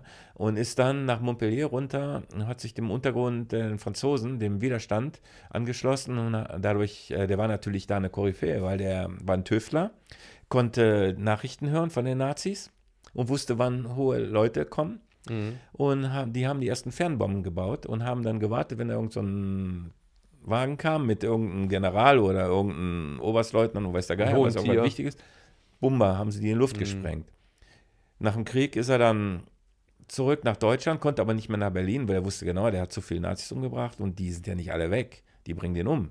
Ne? Mhm. Ist nach Wuppertal gegangen, hat ähm, dort ähm, ist mit falschen Papieren nach Wuppertal. Irgendein Kollege, der gefallen ist, hat er die genommen, wo er wusste, die haben, hat keine Familie und so weiter. Er hat sich dann da bei der Polizei gemeldet. Damals hatten die ja Karteikarten, Karteiamt Ach so. so von den Leuten und hat über 100 Karteikarten aus Berlin sich kommen lassen und, und, hat aber gesagt, die und die Namen hätte ich gerne, so und die und die. Der musste Sachen überprüfen. Dann hat er seine weiß gewaschen quasi. Genau, hat die, und hat die 100 wieder zurückgeschickt, das ist ja nicht aufgefallen Mhm. und wieder alles einsortiert. Ne? Und er war sauber, aber konnte nicht mehr zurück nach Berlin, hatte zwar vier Kinder in Berlin und seine Frau Mhm. und musste, hat gesagt, ich bleibe hier und ist von Wuppertal dann nach Solingen gezogen mit seinem Namen Mhm. und hat seine Frau gesagt, komm hier rüber und die wollte aber nicht, die wollte da bleiben. Und dachte, alles klar, dann müssen wir uns leider trennen, aber, ne, weil ich kann nicht zurück, weil die kennen mich alle und die knipsen mich da Ja, weg. klar. Ne, und ist dann ähm, Präsident vom Deutschen Orchideenverband geworden, hat den gegründet mit Mhm. ein paar anderen Kumpels. Für mich war das einfach nur ein Geheimbund. Mhm. Ja, der hat nie wieder gearbeitet, hat eins der teuersten Grundstücke in Solingen gehabt. Also die müssen den Nazis irgendwas abgenommen haben, Mhm. wo die den Rest des Lebens von gelebt haben, gut gelebt haben, hat sein Haus da gebaut. Vielleicht haben die ja durch diese, äh, durch diese Morse-Technik oder irgendwas irgendwie Nachrichten abfangen können. Haben die irgendwas. definitiv, die wussten ja, wann wer wo kommt und so weiter. Auf jeden Fall hat er so viel Geld gehabt, dass er nie wieder arbeiten brauchte. Mhm. Ne? Und die haben da wohl in Südfrankreich da denen irgendwelche Sachen abgenommen. Mhm. Und ähm, hatte Haushälterin gehabt, der hat einen japanischen Garten gehabt, der hat ähm, zwei Orchideen gefunden, die seinen Namen haben, die heißen Emil Witkun und Emil Witkun 1 und 2. Ähm, Swarovski hat eine Ansteckdings, die heißt auch Emil Witkun, Mhm. so, so, eine, so eine Brosche. Und deswegen heißt man Sohn Emil. Ja, siehst du, Emil. Ja. Wenn du das irgendwann mal siehst, dann weißt du Bescheid. Aber Ja, dann genau. hast du es ihm wahrscheinlich schon erzählt. Genau. Interessant, äh, was ich finde, ist, dass ähm, man nicht unbedingt so werden muss wie seine Vorfahren, aber Mhm. dass äh, ziemlich viel von, von dem, wie die Vorfahren getickt haben, Mhm. Im Blut ein- hat, Im ja. Blut hat, ne? Ja. So nichtsdestotrotz irgendwie, ne? Mhm. Und äh, es gibt Menschen, die leben ihren Alltag so in einer Tretmühle, sage ich jetzt mal, ne? Und es gibt Menschen, die, die sind schon so auf Abenteuer aus oder die wollen Ja, mehr vom ja. Leben, die erwarten mehr vom Ja, mal Leben. so, ich, ähm, ich habe ein Problem mit äh, Beregeln. Hm. Ne, dieses Beregeln, das Wort gibt es eigentlich nicht, aber ich, ähm, jetzt gibt es das. Beregelt. Die Deutschen werden beregelt. Mhm. Und ähm, da habe ich ein Problem mit. Ne, ich möchte selber entscheiden können, ja. Selber entscheiden können. Natürlich, ähm, ähm, man muss irgendwo in einem, in einem Rudel hast du ja auch irgendwelche ähm, Sachen, die du immer machst, aber man muss ausprobieren. Man muss auch offen sein für was Neues, wie unser Schulsystem. Das ist sowas für ein Arsch, unser Schulsystem, ne? Und wir haben nicht den Mut, das zu ändern. Ne? Wir Mhm. sollten uns doch mal angucken, was in Finnland passiert oder so. Ne? In Finnland gibt es kein, keine, keine Einzelnote mehr, da gibt es überhaupt keine Noten mehr. Da werden in Gruppen gebildet in der Schule und da ist Teamwork angesagt und so weiter. Es kann ja nicht sein, dass ein Kind hier in der Schule gegen eine Maschine kämpfen muss. Muss Mhm. besser sein wie eine Maschine. Jeder Computer ist eine Maschine, äh, weiß mehr, wie ein Kind je wissen kann oder ein Mensch. Wieso müssen die Sachen lernen, die, die eine Maschine sowieso weiß? Ja. Verstehst du? Die sollten lernen Menschlichkeit, ähm, Ethik, ähm, mit dem Leben umzugehen, wissen, wie man irgendwelche Formulare ausfüllt, wie man im Leben weiterkommt, was Mhm. wichtig ist, aber nicht, äh, dass vor 397 Jahren irgendeiner gelebt hat, der hat irgend dies und das gemacht. Wenn mich das so interessiert, gucke ich bei Google nach oder weiß der Kuckuck wo Ja. und weiß das dann, wenn mich Ja, das das Problem ist irgendwie, dass man auch alle, ähm, wie soll ich sagen, so äh, über einen Kamm schert. Also jeden Schüler oder jedes Ja. Kind äh, schert man über denselben Kamm so. Die müssen alle das Gleiche können und wenn man da nicht mithalten kann, dann fällt man durchs Raster Genau, und dann ja. ist man schlecht. Und äh, man geht viel weniger auf das Individuelle und auf das, auf das Können, auf die Mhm. Stärken der, der, der Schüler irgendwie ein. Ne? Das ist Ja, ja, schade. ja. Dass, dass wir quasi heute im Jahr 2020 immer noch so, eine, so, eine, so eine verstaubte äh, Denke haben. Ja, das, äh, das, das, jetzt komme ich wieder auf den Precht. Der hat das auf den Punkt gebracht. Ähm, dieses System haben die Preußen erfunden. Die brauchten kleine Soldaten. Deswegen sehen unsere Schulen auch wie kleine Kasernen aus. Mhm. Ja, und die brauchten Leute, die ähm, dann später genau das tun, was die von denen verlangen. Nämlich für die Reichen Geld schaffen. Mhm. Weißt du, die müssen funktionieren. Und äh, wenn einer selbstständig denkt, ist eine Gefahr. Das müssen wir dem austreiben. Mhm. Ja, und ähm, das ist leider schade, ne? weil das ist auch keine Zukunft. Ne? Das wird auch, äh, ähm, auf, auf Dauer Ja. nicht mehr funktionieren. Ne? Das Problem, was ich da drin auch sehe, ist, ich meine, ich kann das irgendwo nachvollziehen, auch wenn ich das nicht befürworte, Mhm. aber ich kann es auch äh, nachvollziehen, dass jemand, der an der Macht ist, äh, solche Ambitionen äh, hat. Natürlich. Aber ähm, dann wundert es mich wieder, wie kann man dann äh, das Internet frei zugänglich machen? Äh, Da schafft man ja dann schon irgendwo das Chaos, indem man sagt, Ja, das war, das ging denen zu schnell, weil ähm, ähm, die ähm, Leute, die versuchen das zu regeln, die sind nicht so schnell ähm, hinterhergekommen. hinterhergekommen, ja. Die haben irgendwas freigemacht, einen Zugang und dann konnten sie es nicht so schnell beregeln. Ja, und das ist denen ein bisschen aus der Hand geraten. Jetzt versuchen sie natürlich klammheimlich mit irgendwelchen Tricks zu beregeln.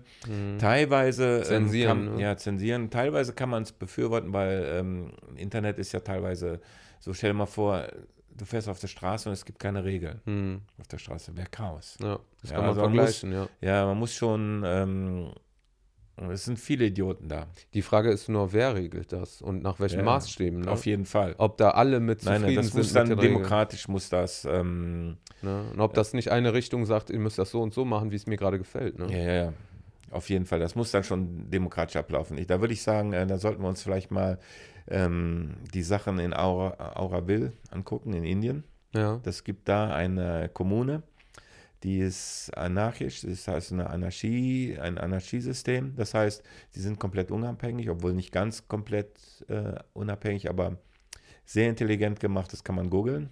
Ist das eine äh, ne- ne künstliche Sache oder Ja, ist das, das, sind, das ist 1962, glaube ich, hat das eine Französin mit einem Yogameister zusammen gegründet. okay? Und dort ist nicht erlaubt ähm, Religion und keine Politiker. Mhm. Und alles wird in der Gemeinde entschieden. Da wird abgestimmt, wird vorgetragen.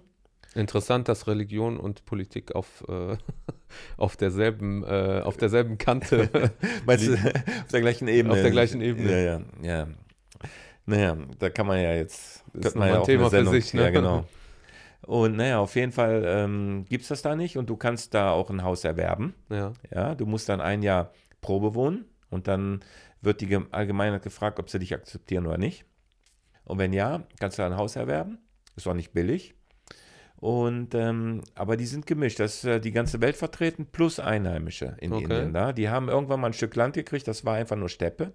Und jetzt ist das ein super fruchtbares Land, das haben die in der Zeit, haben das aufgebaut. Und ähm, die werden auch relativ in Ruhe gelassen. Die hatten, glaube ich, nur mal in den 70er Jahren hatten die mal, oder in den 80er Jahren Probleme mit Militär und so weiter. Wurden, es kamen auch einige um.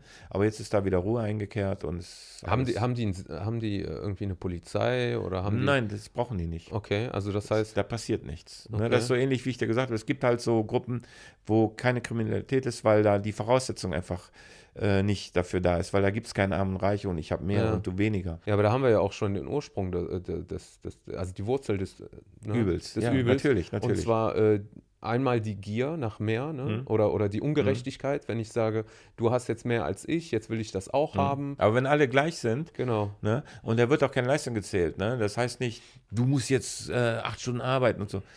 Wenn du das nicht kannst, ist das deine Sache. Du Mhm. musst da selber mit klarkommen. Guck dir mal einen, Rudel Wölfe an. Mhm. Ja? Die Schwächeren laufen vorne. Die Schwächeren, Mhm. nicht die Stärkeren. Ja? Die Stärkeren geben hinten Rückendeckung. Mhm. Ja? Und wenn die Schwächeren nicht jagen können, kriegen die aber hinterher trotzdem genauso viel zu essen. Mhm. Jeder hat seinen Platz. Ja. Auch, du warst ja vielleicht auch mal stark. Oder du bist nicht so stark geboren. Trotzdem gehörst du dazu. Das ist eine andere Aufgabe Ja. einfach. Und äh, ja, genau. Und äh, das funktioniert. Das funktioniert bei Tieren. Warum nicht bei uns? Mhm. Ja. Ja, vielleicht, Diese- weil wir äh, zu, zu sehr schon von der Natur uns äh, entfernt haben, oder? Oder ja, so. Das zu analysieren ist natürlich nicht einfach, ne? aber es ist das Problem ist ganz einfach, dass wir gerne oft irgendwelche Leute verherrlichen. Ne? Oh, das ist der König und dies Mhm. und das und dem wird natürlich ähm, sehr viel hinterhergetragen. Ja? Mhm. Und ähm, dadurch komm, hast du, ähm, in ihnen sagt man Kasten, du hast äh, Ebenen, wo du Auch bist. falsche Werte, ne, die man verfolgt. Ja, ja, ganz genau.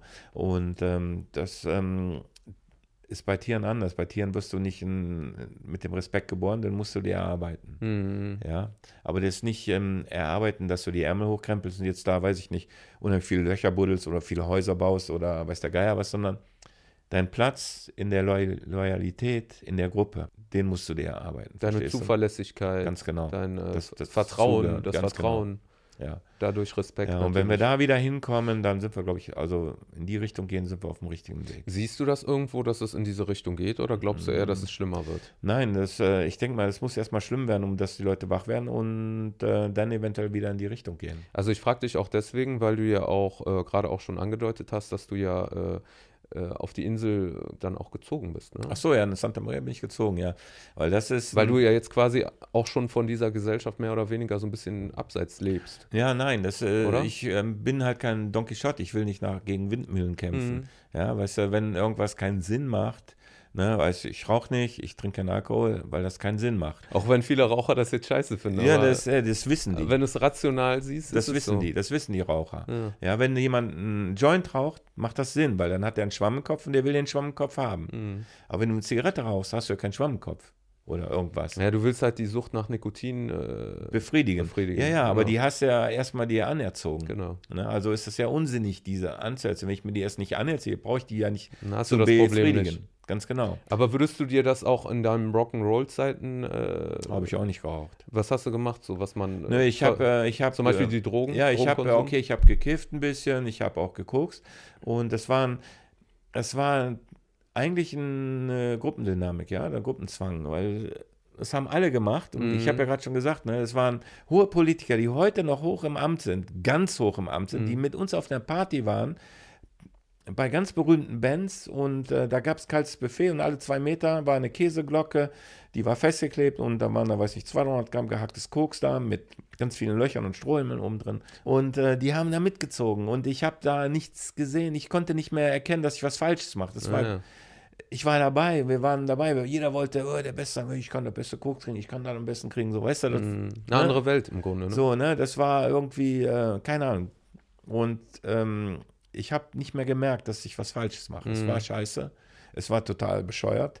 Aber ich habe es gemacht, weißt du. Ob man das jetzt äh, anders gemacht hätte in seiner Vergangenheit, dann wärst du wahrscheinlich heute auch ein ganz anderer Mensch, ne? Irgendwo hat Ja, man ja das- Erfahrungen gemacht, Sag mal, die so meine Erfahrungen, die ich gemacht habe, die habe ich natürlich jetzt im Turbo gemacht. Ne? Ich, Mhm. vielleicht wäre ich ja auch da, aber ein bisschen langsam, ein bisschen sanfter dahin gekommen, Ja, ja, wo ich jetzt bin. Aber ähm, das war natürlich ein, innerhalb von Crash. ein, zwei Jahren habe ich mich um 180 Grad gedreht. Da hätte ich vielleicht sonst vielleicht 10 oder 15 Jahre Ja. für gebraucht. Ich denke mir, dass ich jetzt genau der auch wäre, ähm, den, ich, den ich jetzt bin. Du hast doch bestimmt noch Kumpels, die irgendwie äh, auf dem alten Lifestyle hängen geblieben sind, oder? Ja, die Kumpels, die meisten habe ich mitgezogen.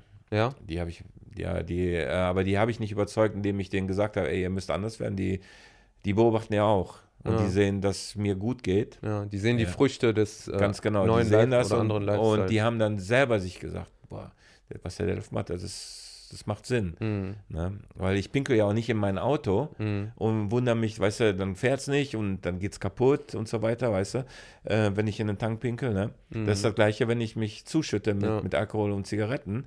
Das ist genau das Gleiche, nur den Körper kann ich nicht neu kaufen. Das ist das. Und ich Ja. wundere mich immer, wie sehr die Leute auf ihr Auto achten, das polieren, schön das beste Motoröl reinschütten, äh, aber in ihren Körper, der eigentlich das Hauptvehikel Ja. ist Mhm. im Leben, Ganz genau. Mhm. wird nur Scheiße reingeschüttet teilweise. Genau, ja, ja. Mhm. Ne, das ist echt. Aber nochmal drauf zurückzukommen. Also, das heißt, du bist durch Zufall auf diese Insel gestoßen? Ja, durch, Dann, wir indem sind ja, aus dem Hurricane rausgekommen bist? Ja, ja, wir waren ja erst in Flores, das ist die, Öst, äh, die westlichste Insel und dann hinter die südöstlichste Insel ist Ja. äh, Santa Maria, da haben wir dann nochmal Dann gehalten. hast du das Paradies vor dir gesehen. Ja, absolut. Aber dann hinterher habe ich gemerkt, nicht nur landschaftlich, weil äh, Landscape ist so Neuseeland, würde ich Ja. sagen. Und äh, aber die Leute sind ganz ticken ganz anders. Okay, sind Das- das Einheimische? Ja, das ist sagen wir mal so, in 95% Einheimische, 5% Ausländer. Und äh, auch die Ausländer ticken ganz anders. Die, Ja. die haben auch die Schnauze voll von ihrem Land und Ja. das System, ja. Und ähm, da ist ein ganz anderer Zusammenhalt. Hm. Ja. Was sind Mit- das für, was ist das für eine Ethnie? Portugiesen. Ach, Portugiesen. Ja, Unsere Insel war so mal eine Gefangeneninsel. Okay. So vor Ja. 400 Jahren oder so. Mhm.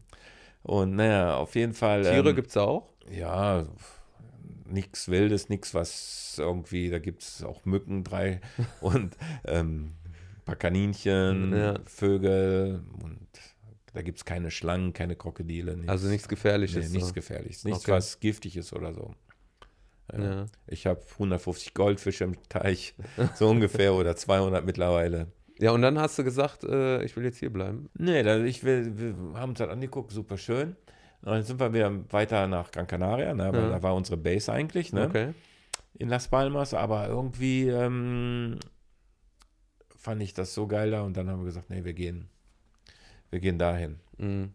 So, ne? Und dann haben wir auch günstig ein Haus gekriegt, da sind die Häuser auch noch relativ günstig, also im Verhältnis zu Europa. Ja. Und du hast ja gesehen, unser Haus direkt am Meer, erste Front und Mhm. äh, Sieht wunderbar aus. müsstest du Traum, Traum äh, Aussicht. ja, ja. Äh, Da bräuchtest du wirklich ein paar Millionen, um dir so ein Haus am Festland oder auf einer anderen Insel zu kaufen. ja, aber dann kommt ja dann immer die, kommen ja immer die Gedanken, ist ja schon gut, das Paradies vor der Tür zu haben, aber wie sieht es mit der Infrastruktur aus? Wo kriege Alles ich, da. ist wo alles krieg ich da. meine Brötchen morgens Alles her? da.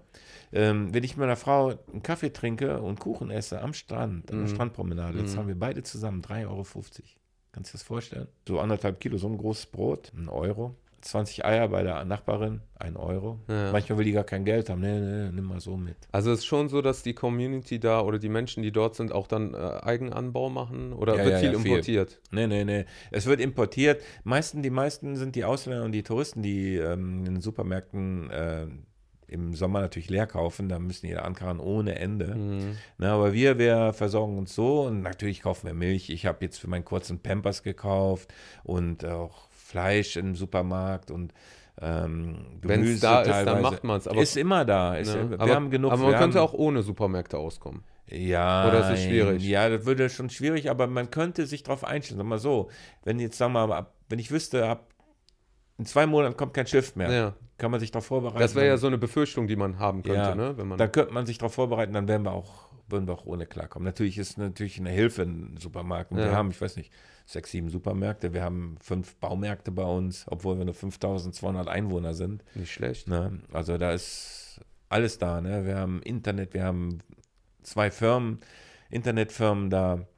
Ähm, wir haben, ich glaube, vier Banken bei uns. Also bist du nicht Robinson Crusoe, ne? Nein, nein. Nur mal so zur Info. Ist alles da, ist alles Ja. da. Und was ist äh, da nicht? Was wir nicht haben zum Beispiel ist so die Sonne wie auf den Kanaren oder wie im, im Mittelmeer. Das wäre ich zu mal. heiß sonst. Ja, das wäre zu heiß, weil wir haben so im Sommer so 26 Grad. Ja. Und Winter geht es tagsüber so runter 15 Grad, mal 14, 15 Mhm. Grad ist Winter plus. Mhm. Nachts vielleicht 10 Grad, oben in den Bergen 8 Grad, 7 Grad. Wird es nicht langweilig? Ich habe so viel zu tun und du hast viel mehr Kontakt mit anderen Menschen wie hier. Hier bist du in deiner Wohnung abgeschlossen, du weißt doch gar nicht, wer der Nachbar ist. Ja. so. Aber wir haben da immer Kontakt. Da, da. Und du meldest dich da auch nicht an, wenn du jemand besuchst. Mhm. Fährst da vorbei, bist da, da kriegst du, da wirst du da empfangen, kannst du den Kühlschrank aufmachen, kannst du da Essen oder Trinken rausholen. Mhm. Wie so ein Das- Dorf quasi. Ja, ne? ja, wie ein großes Dorf. Also du kommst aber trotzdem halt noch nach Deutschland, ne? Äh, ich habe in Deutschland noch ein Tattoo-Studio und arbeite hier noch in Dormagen. Du bist ja auch berühmt ja. als äh, Tätowierer, ne? ja. Ja, Berühmt, das, berüchtigt, das ja. ist äh, immer so ein Ja. bisschen schwierig, das selbst von sich zu behaupten, aber das sage ich jetzt einfach Ja. mal. Ne? Also du hast schon einen guten Ruf. ja. Äh, wie empfindest du das, wenn du hier rüberkommst immer wieder? Ist das so ein, schockiert es dich wie, immer wieder, Ja, am? Anfang, äh, ja, aber, aber ich habe mich dran gewöhnt. so, ich merke, die Luft ist sehr schlecht hier. Ne? Also wir Mhm. haben schon, äh, wir sind mitten Atlantik. Ähm, größte Sauerstoffproduzent ist, glaube ich, Ja. der Atlantik, ne? die Mhm. Algen und so. Ne? Ähm, und wenn ich dann hier komme, der Flieger die Tür aufgeht, da boah, ist da stickige Luft. Ne? Der Horizont gelb, alles, die Luft ist gelblich, so. Mhm. Ne?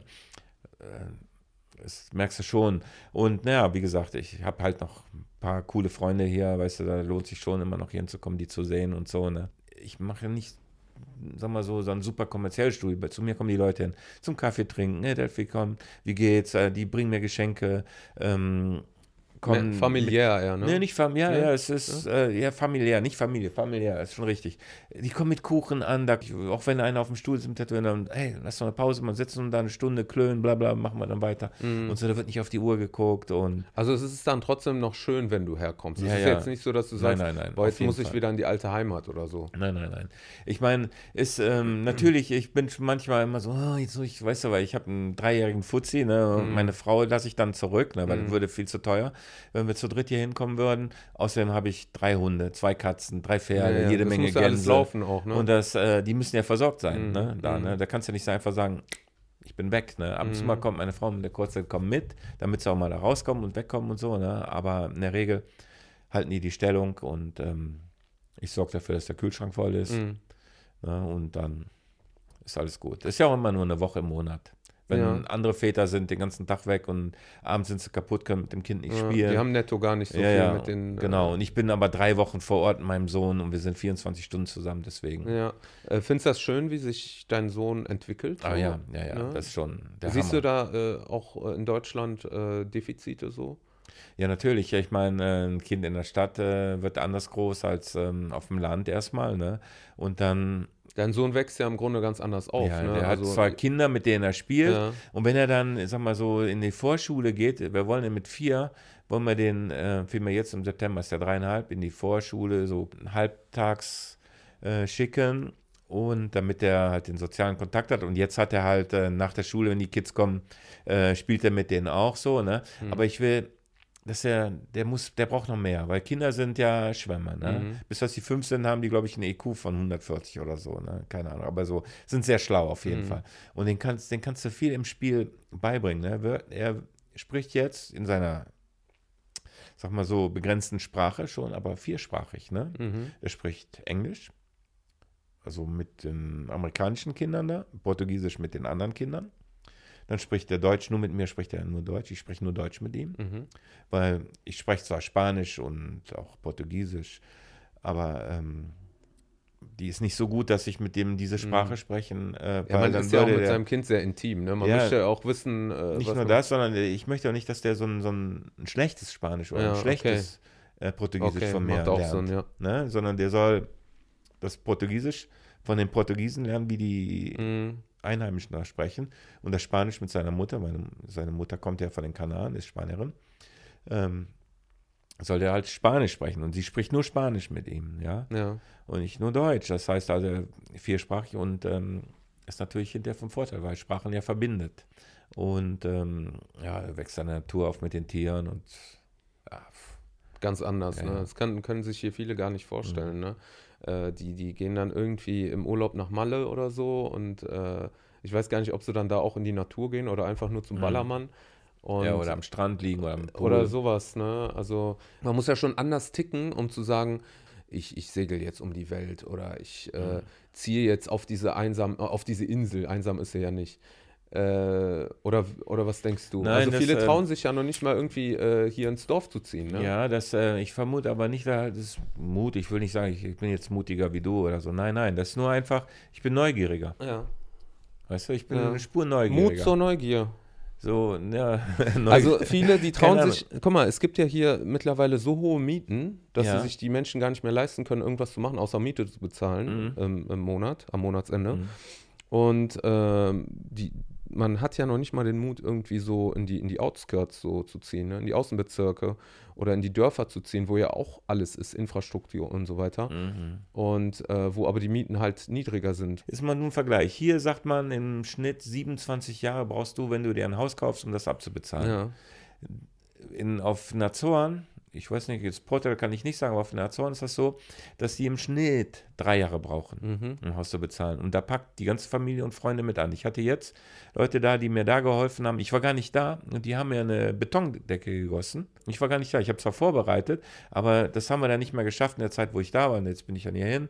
Aber das war gerade der Betonmischer frei und so weiter. Und eine andere Firma, die hat mir den Beton gespendet, weil ich äh, denen auch ein paar Gefallen getan hatte. Mhm. Ne? Und ähm, so hilft man sich da gegenseitig. Und wenn du dir, wenn du da wohnst und du hast dann deinen Freundeskreis und willst dir da ein Haus bauen Mhm. und bist dann mit Einheimischen zusammen, nicht mit Ausländern, die helfen dir dann beim Haus. Und die kommen nach Feierabend, kommen die zu dir drei, vier Stunden umsonst arbeiten. Mhm. Maurer, Elektriker, etc. Das erinnert mich so ein bisschen so an USA-Gründerzeit. Ja, Ne, kannst du also- sagen, genau. Weißt du, da packen alle mit an. Wenn mich mein Nachbar fragt, der braucht Hilfe da, dies, jenes, Ja. kein Thema. Aber es ist auch nicht jetzt so eng irgendwie, dass da zu viele äh, Menschen nein, nein, leben nein. oder Wir, äh, du kannst sagen, du hast deine Nachbarn eigentlich auf Schussweite. so. Ja. So, ne? So vom Abstand. Und kommen viele Touristen? Im Sommer ja, wir haben viele Amerikaner und Kanadier, weil wir die ersten sind ähm, in Europa und die wollen mal nach Europa. Ja. Und das ist für die nur vier Stunden Flug von Boston aus. Mhm. Und wir haben Direktflüge jeden Tag nach Boston. Ich glaube jeden Tag, oder? Auf jeden Fall sehr oft. Auf jeden Fall busy. Ja, ja. Und nach, äh, ich glaube, Toronto, Montreal. Und das heißt, die kommen. Miami fliegen die, glaube ich, jetzt auch einmal die Woche. Ja, und das heißt, also ihr kriegt viele Amis als Touristen. Ja, und viele Kanadier. Und äh, du hast mir auch erzählt, dass ihr auch äh, vermietet, ne? Ja, ja, wir, vermieten, wir haben drei Apartments, wir vermieten, äh, machen da, haben so Ferienwohnungen, Ja, komplett eingerichtet mit Küche, mit allem drum und dran. ja. Und äh, das bei uns zu uns kommen ja die intelligenteren ähm, Touristen, weil du musst äh, dir selber, weil es gibt keinen äh, Katalog, wo Santa Maria drin ist. Es ist die Azoren gibt's, ja. aber wir sind nicht in dieser in dieser Route ähm, für die Touristen. Also es verirrt sich keiner dahin. Da muss Ganz schon dahin genau. wollen. Du musst dahin wollen und du musst selber rauskriegen, wie komme ich dahin. Mhm. Verstehst du? Ich sag, ich nenne die immer aus Spaß ähm, intelligentere äh, Touristen. Ja, ja. Ja, weil die äh, selber forschen müssen, wie sie da hinkommen, zu unserer Insel. Mhm. Und ähm, ich weiß nicht, welcher Grund das ist. Ich habe mal vermutet, weil viele von den anderen Inseln machen bei uns Urlaub, weil wir sind die Sonneninsel, wir sind die südöstlichste. Okay. Ja. Und wir haben vier Naturstrände mit Sand. Mhm. Die anderen Inseln, die haben nicht einen. Mhm. Es gibt auf den anderen zwar auch Sandsteine, aber die sind dann angelegt und äh, nicht so schön. Bei uns in die Natur. Ich kann mit meinen drei Hunden kann ich an den Strand gehen, auch wenn Hochsaison ist, und kann mit denen schwimmen gehen. Wo kannst du das noch in Europa? Ne? Aber die kommen dann auch zum Strand. ja, Also die machen Strandurlaub. Ja, oder wandern. Viele hiken, Ja. die gehen wandern. Ich, Natur. ja, wir, wir haben Fahne, die sind fünf Meter hoch, die haben vier, fünf Meter Durchmesser Fahne. Das Urwald, das, äh, die sind ein paar Millionen Jahre alt, diese Mhm. Pflanzen noch. Die haben wir, wenn wir wandern, du denkst, du wärst ähm, hier, wie heißt das? Ähm, da, äh, dieser, dieser eine Film, wo die zurück in, in die, weiß ich nicht, in die Vergangenheit gehen, da wo die Dinosaurier gelebt haben. Ja, so, ja, ja, ja. so ähnlich, musst du dir vorstellen, wenn wir wandern gehen, da sind dann, boah, das ist noch Europa, du bist da einfach baff. Und du kannst aber dann, sag mal, du gehst vormittags wandern bis 1 Uhr, bist dann zurück und dann gehst du nachmittags am Strand. ja. Ne? Türkis Wasser wie in der Karibik. Also im Grunde ganz anderer, äh, ganz andere Art von Tourismus auch, ne? Ja, ja, Man will auch nicht diesen, Ja, diesen das, äh, Massentourismus. rustikaler Tourismus ist das ist nicht, du findest keine Liegen am Strand, keine Sonnenschirme oder jemand, der da rumläuft, der Peanuts oder Eiscreme verkaufen Mhm. will am Strand, so, das findest du da nicht. Mhm. Du, das ist dann dein Ding da so, weißt du? Und es ist genug Platz. Also, ähm, wenn du im Sommer mal anguckst, die, wir haben ja so viele Strände da, ne? Da ist, du, du liegst da nicht wie eine Sardine im Sand. Kommen auch viele Surfer.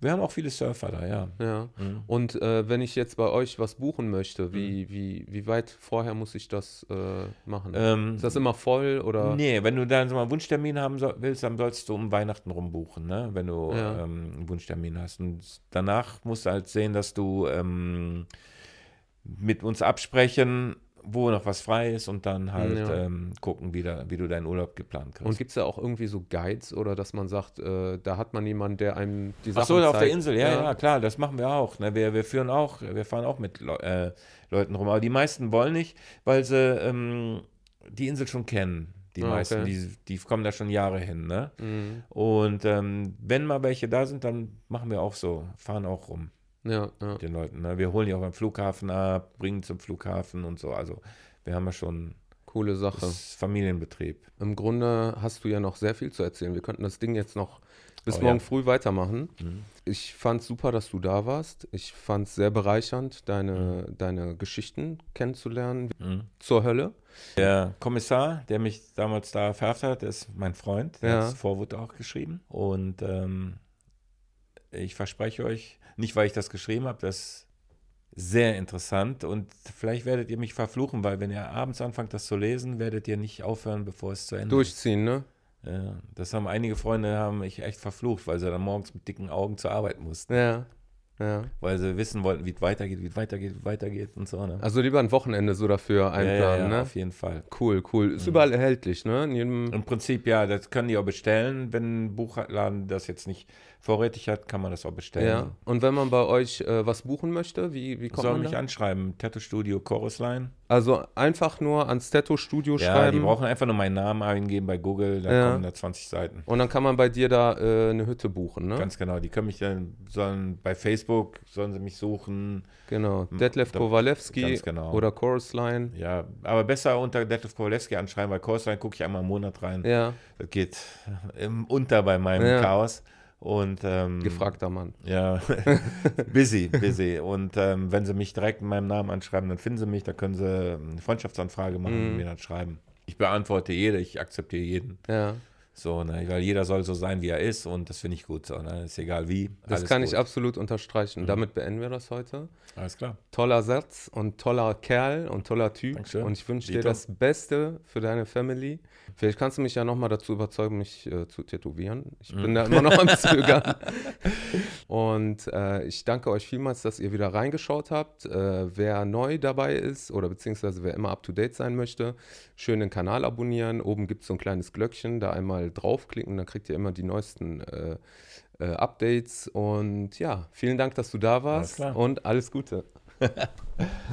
dir auch. Jo, danke dir.